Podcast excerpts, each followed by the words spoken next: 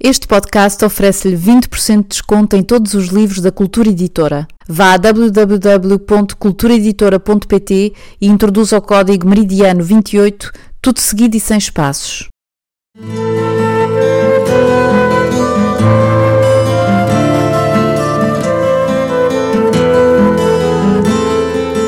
75 anos da libertação da Europa e do fim da Segunda Guerra Mundial, Joel Neto oferece aos leitores a leitura na íntegra de um dos seus romances mais amados, Meridiano 28. Um episódio por semana, ao longo de um ano, com a história da pequena cidade no meio do Atlântico, onde ingleses e alemães se mantiveram em paz até quase ao fim da guerra. Por favor, façam-nos chegar as vossas impressões e falem aos vossos amigos nas redes sociais sobre a existência deste podcast. Meridiano 28, edição portuguesa, Cultura Editora. Meridiano 28, segunda parte, Roy, capítulo 5, Ilha do Faial, 1939, 19. Todas as cidades felizes se parecem, cada cidade infeliz é infeliz à sua maneira. Só passada mais de uma semana, ao cruzar-se com Catherine Groves no Monte da Guia, a que subira à procura de se distanciar daquilo tudo, daquela terra e daquela história que ainda não fora capaz de encontrar sentido, Hansi começou a recuperar o fôlego. Sentada nas escadas que levavam à pequena ermida, a contemplar as duas pequenas enseadas que se formavam do lado exterior da montanha, Mrs. Groves parecia chorar. Ao aperceber-se da chegada dele, afastou-se para o lado num convite a que se sentasse. Durante muito tempo, nenhum dos dois disse nada, ali um ao lado do outro, fitando o mar que se atirava contra a rocha, até que Hansi se ergueu para se ir embora e, quebrando, Mrs. Groves levantou enfim o pescoço e apertou-lhe o braço. Obrigado, Hansi. As lágrimas voltaram-lhe de imediato. Obrigado. Hansi sentou-se novamente, o braço ainda apertado entre as mãos dela.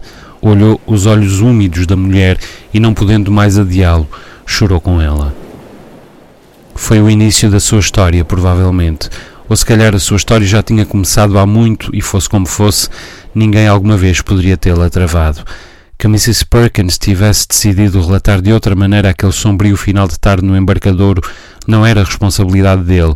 O Harold, trazido pelo Clipper daquela semana, permanecia sobre a mesa da sala lá de casa, separado pela mãe, com as suas letras garrafais.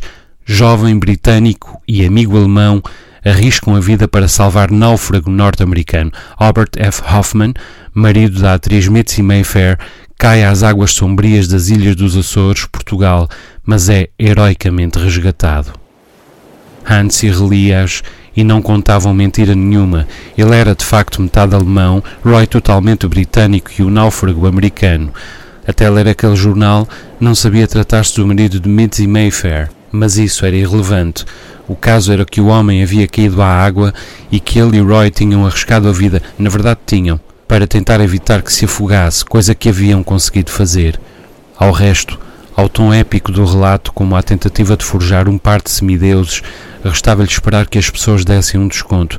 Os jornalistas eram assim, dizia-se. No fim, só lamentava ter-se prestado àquela fotografia triunfalista, o americano com um ar esgazeado, ele e Roy meio surpreendidos com o disparo do flash, e no meio dos três, o Winston enchendo o peito e sorrindo, chegava a parecer sorrir o pobre bicho, com a galhardia de um São Bernardo dos oceanos.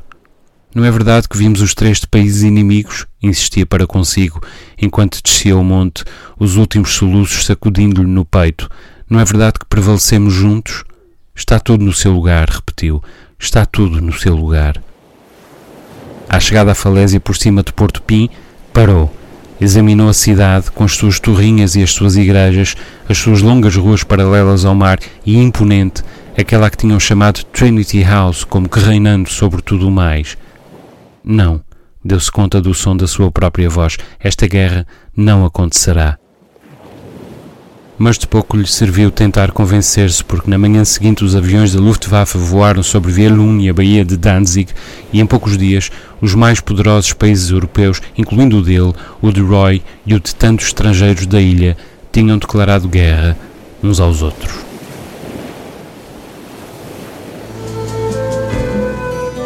E por hoje é tudo.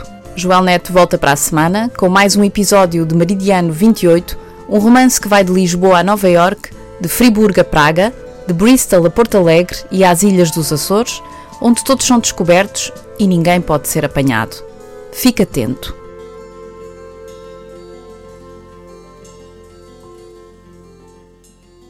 Para mais informações sobre Meridiano 28 ou sobre o percurso do autor, consulte as notas técnicas deste podcast ou o site www.joelnet.com.